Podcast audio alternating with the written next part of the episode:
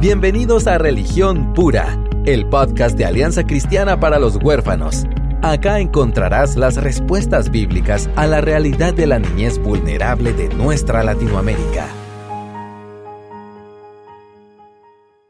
Hola, ¿cómo están? Mi nombre es Aisha de López y vas a escuchar la segunda parte de nuestra conversación con Iván Soloy, así que disfruta. Esas fueron como sus palabras, ¿verdad? A mis 13 años, pero igual seguía en, mi proceso de, de, dolor hasta que pues ya conté lo que fue para mí clave.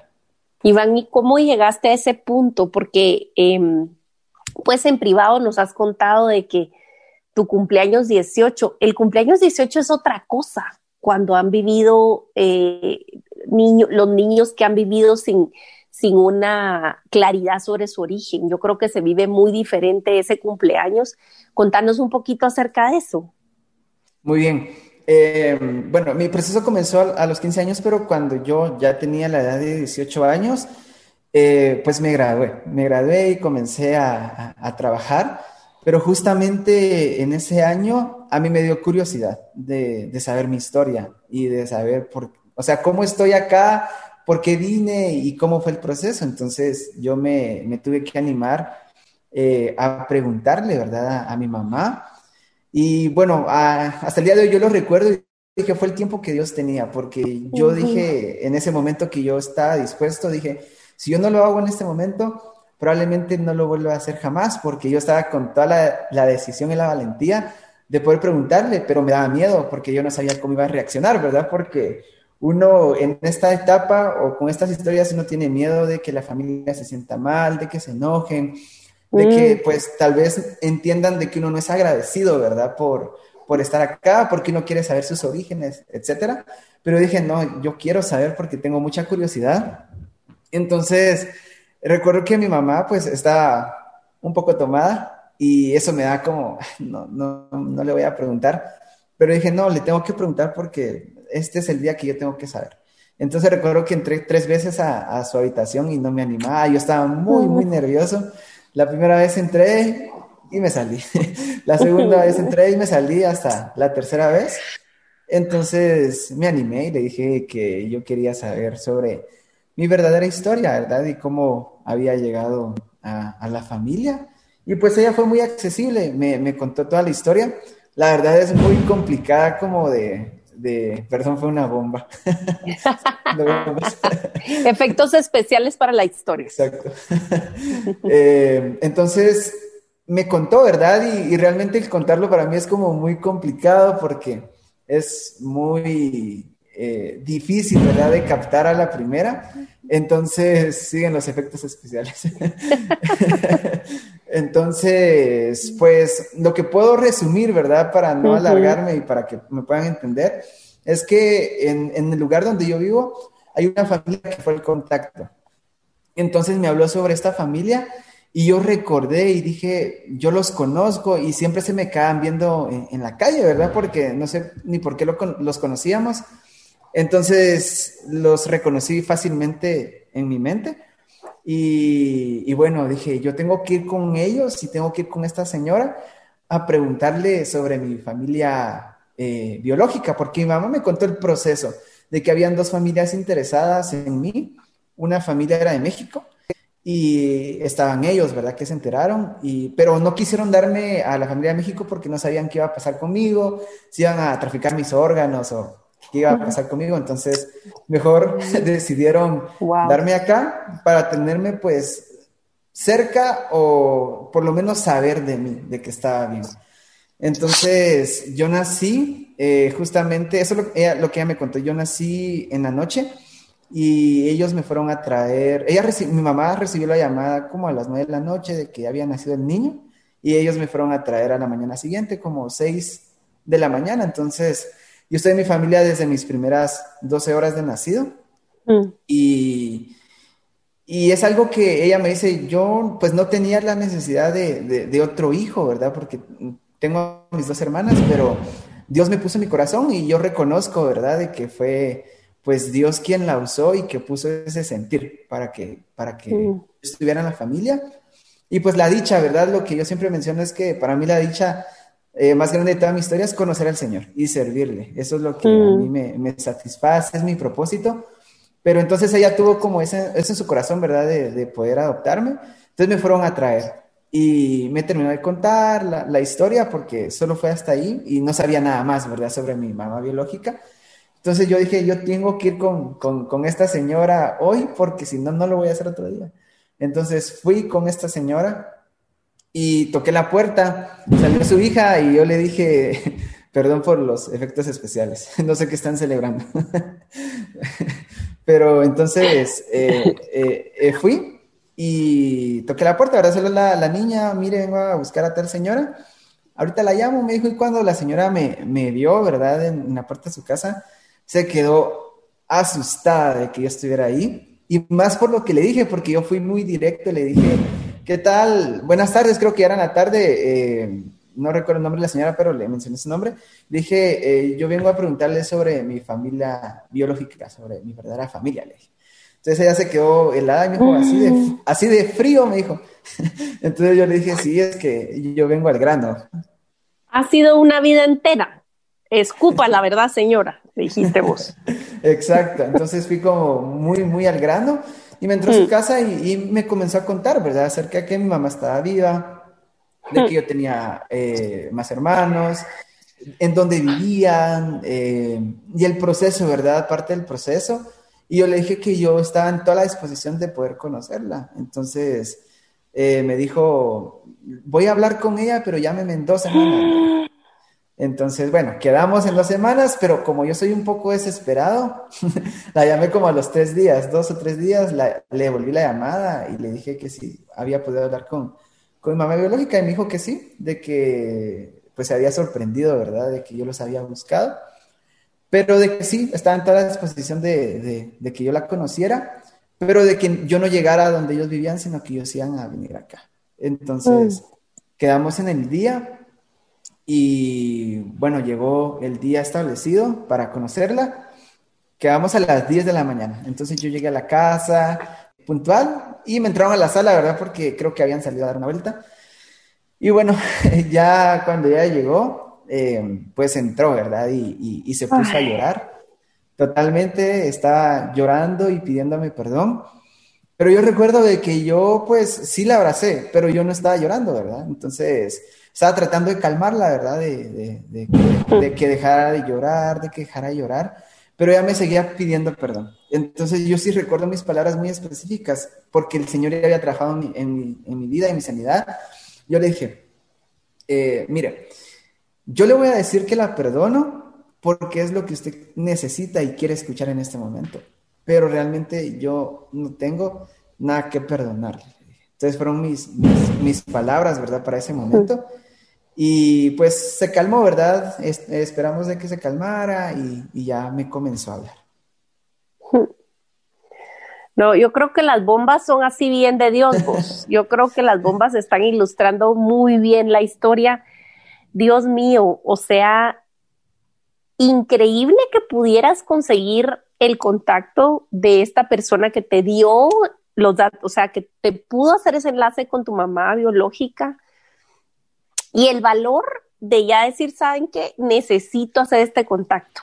¿Cómo, eh, cómo podemos nosotros como acompañantes de familias adoptivas, ¿verdad vos?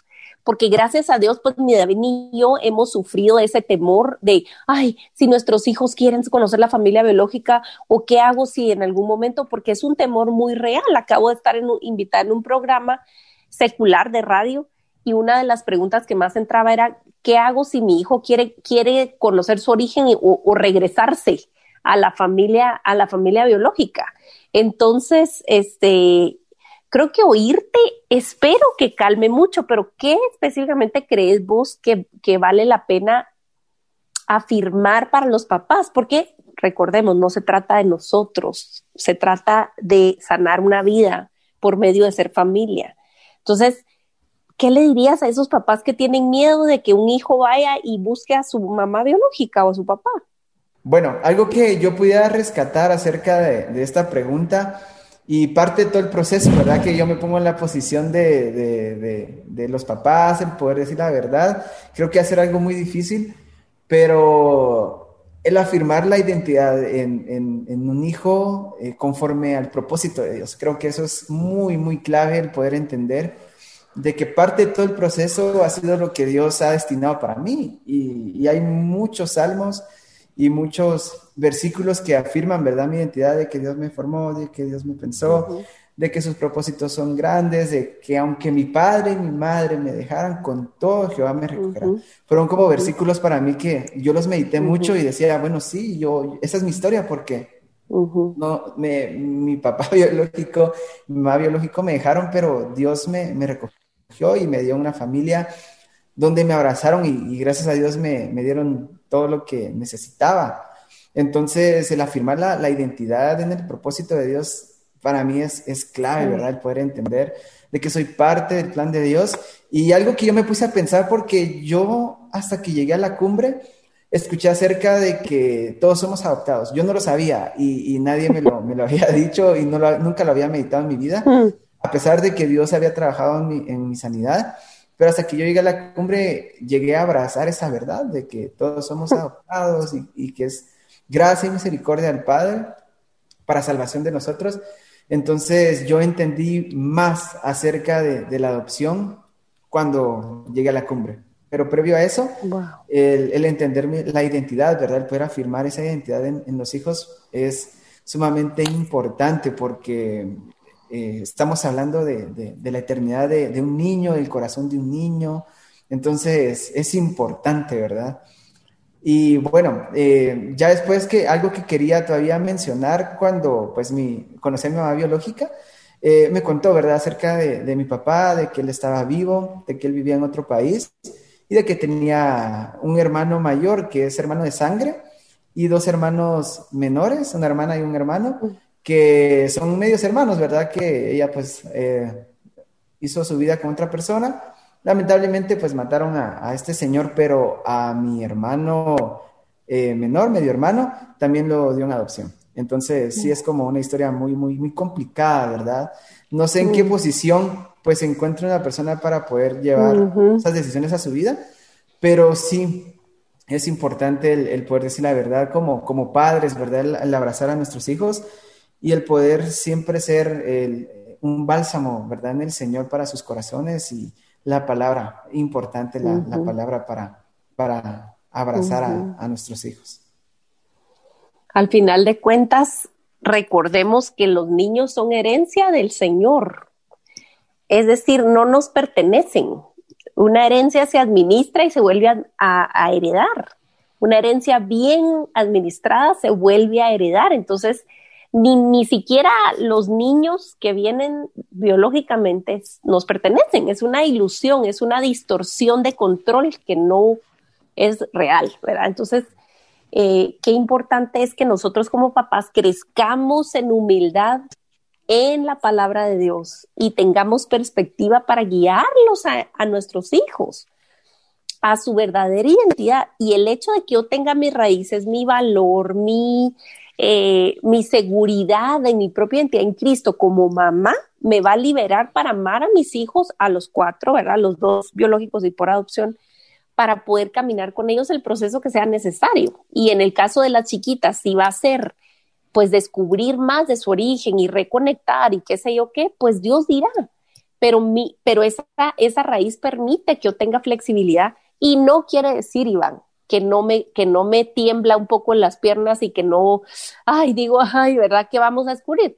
Pero estoy completamente abierta y dispuesta porque conozco que lo más importante es la sanidad y no se puede, o sea, evitar en algunos de los casos. Y yo de veras quiero que noten que no es falta de gratitud, no estamos oyendo resentimiento ni ingratitud en la boca ni en el corazón de Iván, al contrario, estamos oyendo honra, estamos oyendo amor, estamos oyendo gratitud profunda, estamos oyendo que él considera su historia una providencia divina.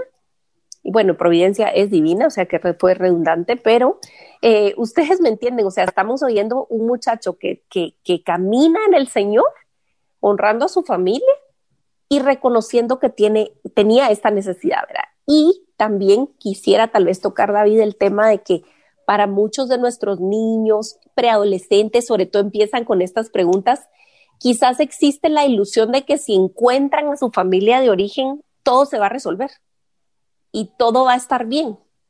Y ahora, Iván, que tú ya caminas del otro lado de ese espejo, de, esa, que ya pasaste esa página, ¿cómo está, cómo, qué, qué ha pasado y qué pasó contigo?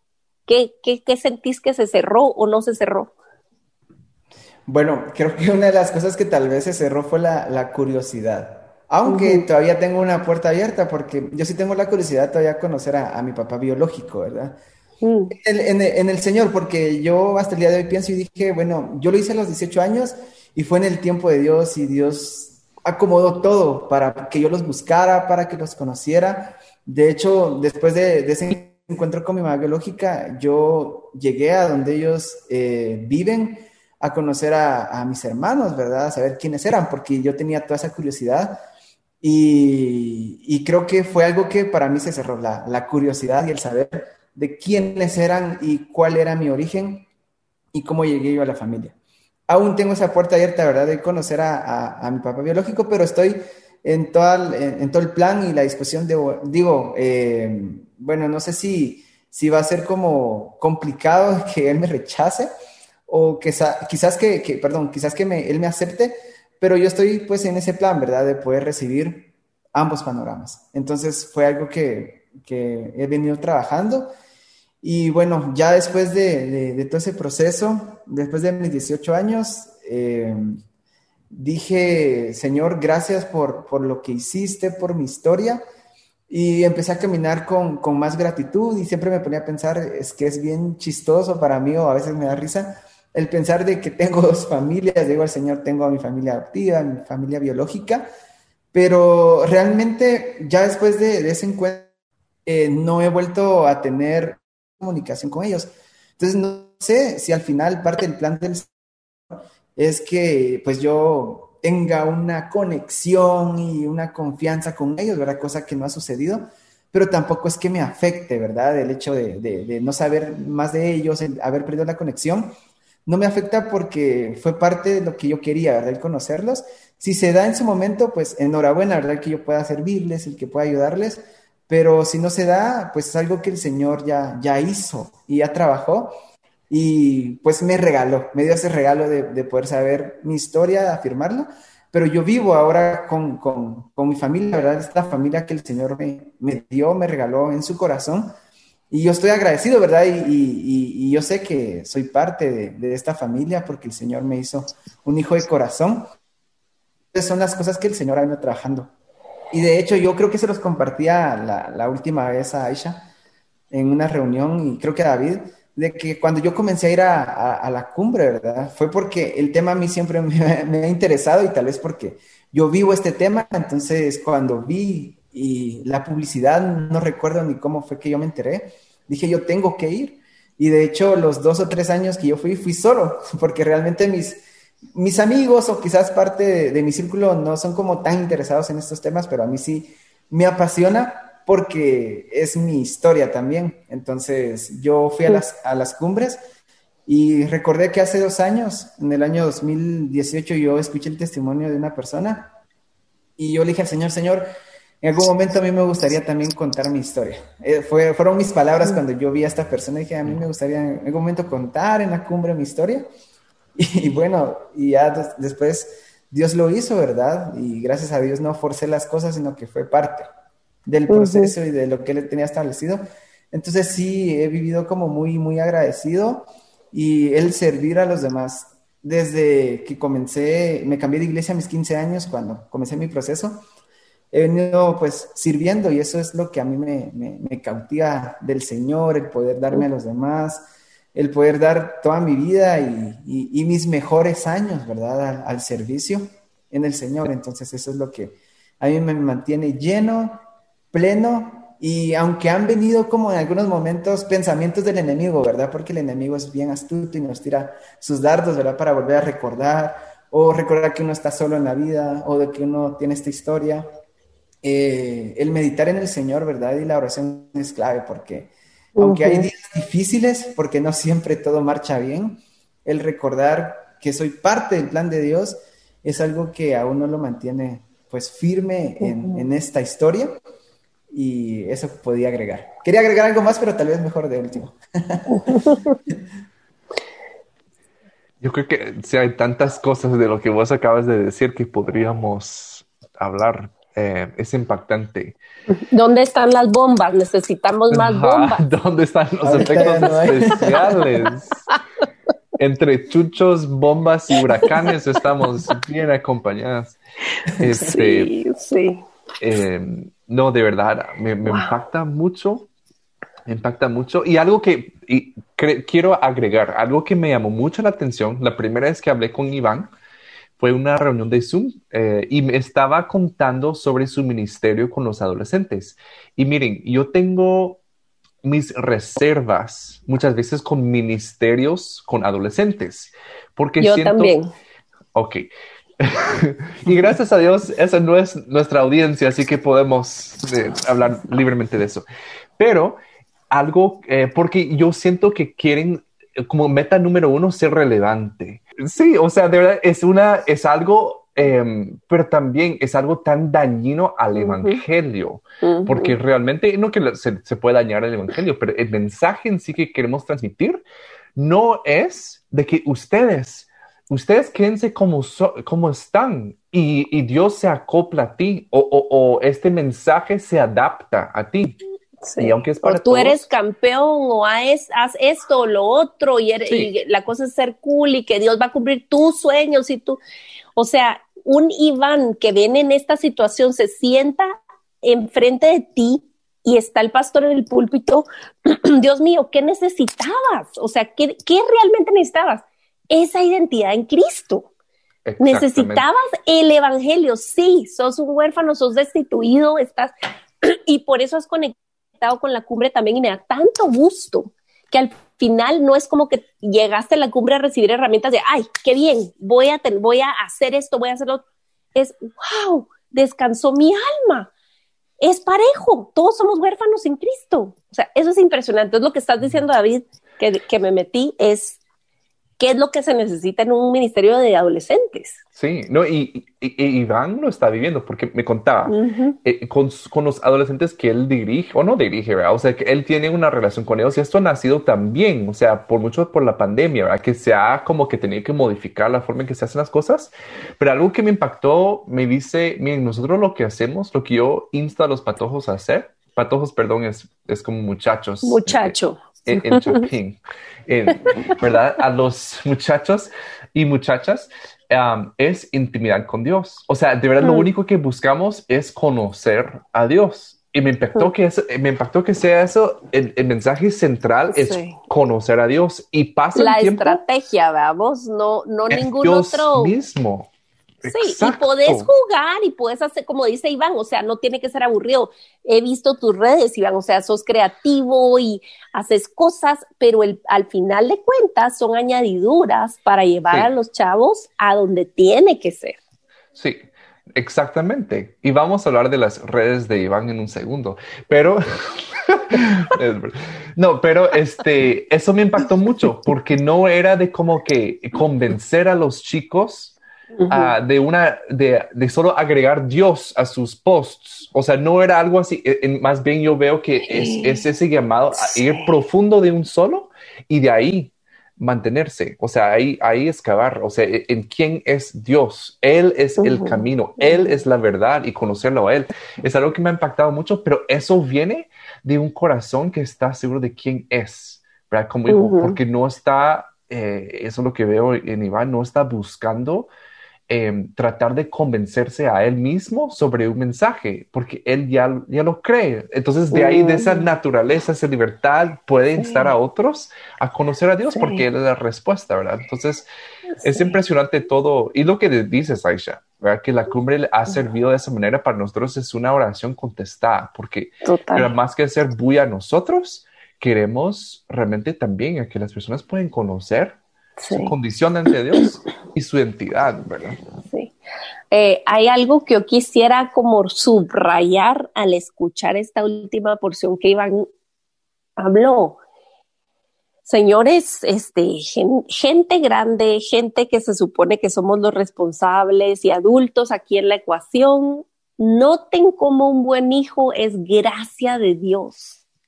Noten cómo un hijo es de principio a fin, gracia de Dios. Esto no nos exime de hacer nuestro trabajo, porque vamos a rendir cuentas de nuestros roles, de qué estamos haciendo con los niños que Dios nos dio. Pero, por favor, oigan, retrocedan el pedacito donde Iván acaba de hablar y decir, yo tengo en mi corazón, yo no tengo resentimiento, no me hace falta esa relación con mi familia de origen, pero si yo puedo servirles en un futuro, quiero servirles. Y yo le agradezco a Dios mi familia de origen y también acaba acaban de oír que su mamá pasó por un alcoholismo. Dios mío, ¿qué hijo que viene de esas dos, esa combinación, ahora creció y dice yo quiero servir a mi familia, a las dos? O sea, son la gracia de Dios, es la gracia de Dios en la vida de alguien. Entonces, al final de cuentas, podemos decir que es gloria a Dios y solamente a Dios que una vida puede ser restaurada, rescatada, restaurada y útil en las manos de Dios. Entonces, de verdad, eh, si algo creo que, podemos ver en una vida como la de Iván es que somos trofeos de gracia. Eso es, eso somos, ¿verdad? Y, eh, eso es lo que me queda a mí claro. O sea, Dios mío, quiero hacer todo lo que está en mi poder para ser buena madre, pero mis hijos van a honrar al Señor y van a amarlo y van a servirle por obra del Espíritu, no por lo que yo haga. Sí, si queremos verlo así fríamente, ningún actor en la vida de Iván se merece, entre comillas, esa, ese amor, esa honra, ese, ese corazón de servicio de un hijo. Y aquí estamos conversando con Iván diciendo, quiero hacerlo. Y también para los papás que piensan, ay, mi, mi adolescente está fuera de lugar, que se dijo prodigo que nunca regresó. Em, es, es, tiempo, o sea, de verdad hay que tocar fondo para conocer el arrepentimiento muchas veces, ¿verdad? Entonces, em, es, es, un llamado también más para confiar en el Señor que Él es soberano y nuestro, nuestra función como papás principal es orar por la salvación de nuestros hijos, mm. orar para que Él eh, intervenga en sus vidas y que y que los salve, ¿verdad?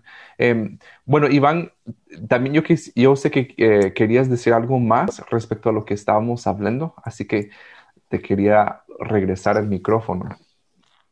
Sí, algo que yo quería pues eh, resaltar es verdad que después de todo este proceso y, y, bueno, el conocer la cumbre y todo lo que se ha podido vivir, eh, pues a mí realmente me gustaría también ser un padre adoptivo, o sea, en el futuro, cuando Dios ya me regale una pareja, eh, sí me gustaría eh, ser padre adoptivo, porque me gustaría el poder servir o devolverle a alguien, ¿verdad? Lo que alguien hizo por mí. Y como, como hijo de, corazón, hijo por adopción, sé que la necesidad es latente eh, en nuestros países, ¿verdad? Por medio de, de los huérfanos y todas las casas hogares que están llenísimas.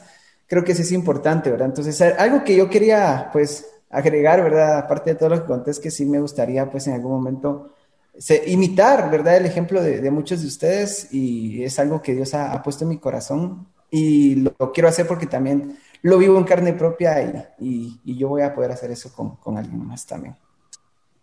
Ay, Iván, mira, gloria a Dios y sabes, yo creo que ya está siendo un hermano mayor eh, y en muchos casos vas a ser figura paterna antes de ser tú, o sea, el título así de legalmente padre, eh, ya estás ejerciendo un ministerio, o sea, orgánicamente la iglesia es eso. O sea, tú estás haciendo por chavitos lo que hubieras querido que alguien hiciera contigo de 13, 15 años.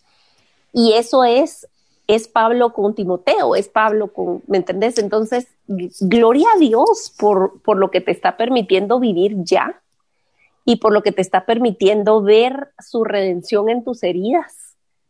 Eh, porque Dios no solo sana las heridas, sino las usa. Y es maravilloso ver que en los puntos de dolor más profundo está el potencial más, más grande también para servir a Dios. Entonces, es un gozo y será un gozo caminar contigo, ¿verdad? Eh, durante el tiempo que Dios nos permita, porque ya formalmente Iván es parte de la tropa de ACH.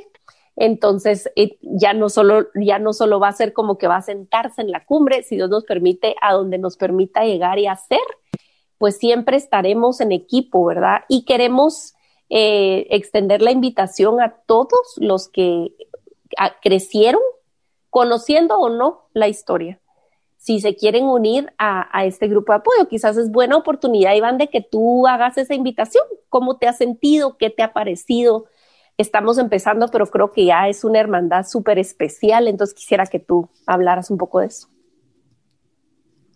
Sí, realmente cuando hicieron la invitación y abrieron el grupo, para mí fue una de las cosas interesantes. Claro que tenía temor, ¿verdad? El, poder conectarme y saber qué va a suceder acá.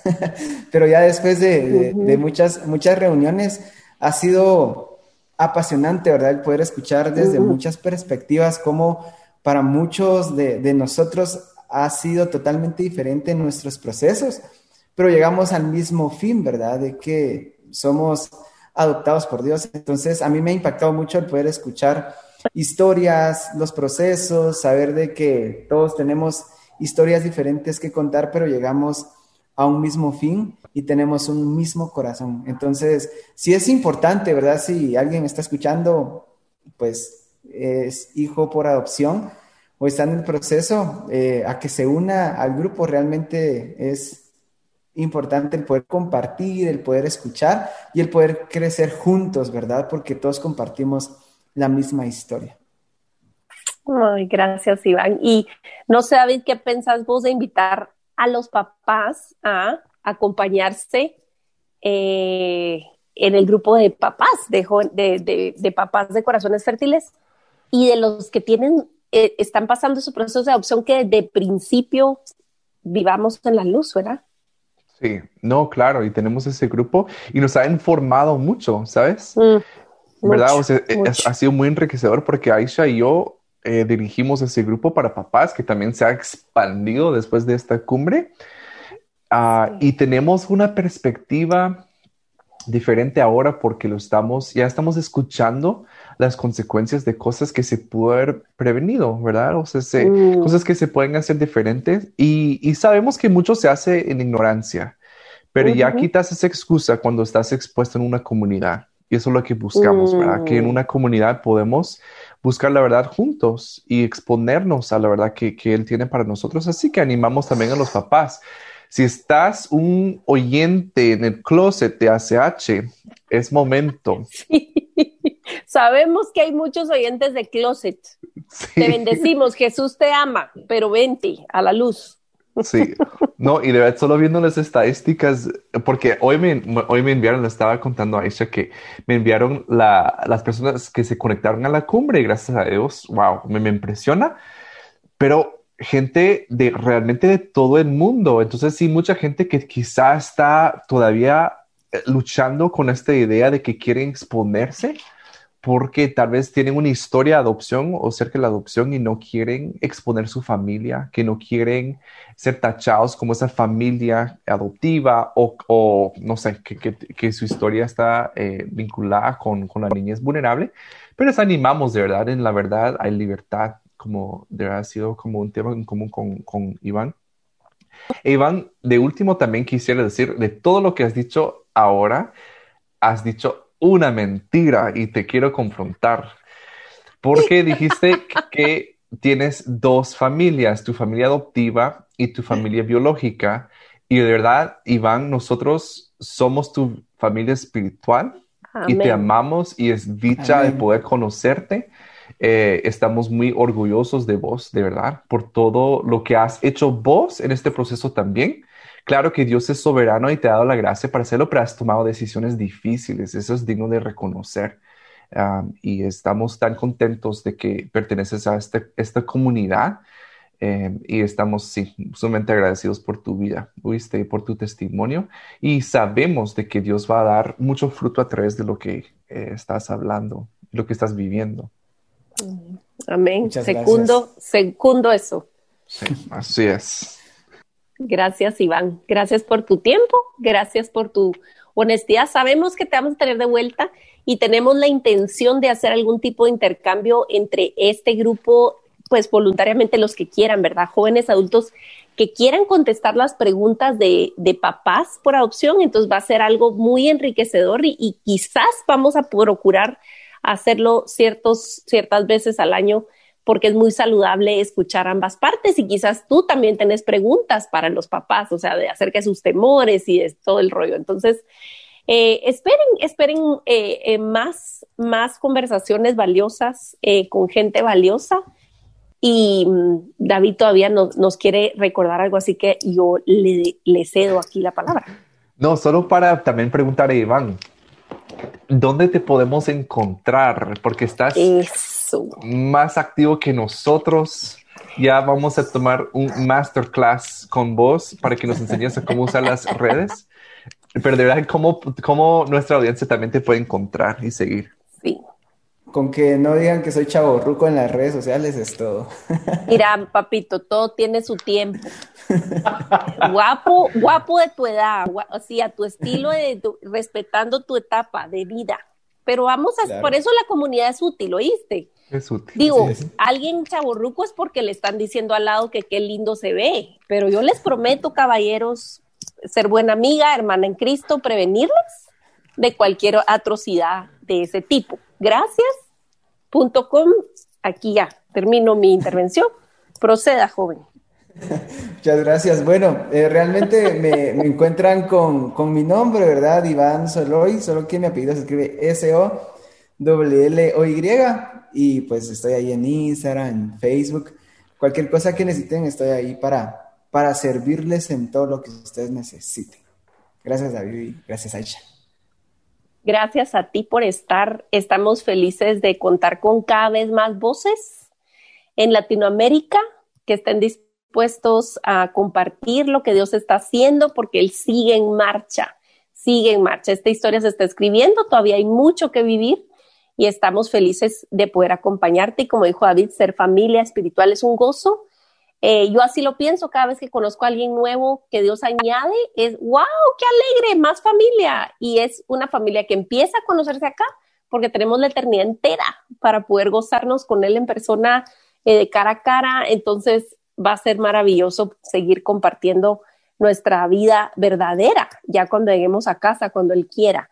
Entonces, eh, gracias Iván por, por, por tu tiempo y gracias a la audiencia por poner atención y compartir este contenido. Apreciamos mucho su comunicación y apreciamos mucho que compartan estos podcasts. Así que Dios les bendiga y hasta la siguiente ocasión aquí en Religión Pura. Gracias por acompañarnos en Religión Pura, el podcast de Alianza Cristiana para los Huérfanos. Alabamos al Dios de la Biblia quien nos adoptó en Cristo para habitar en familia. Y agradecemos la generosidad de Radios Frater, quien nos recibe en sus estudios para realizar esta producción. Hasta la próxima semana.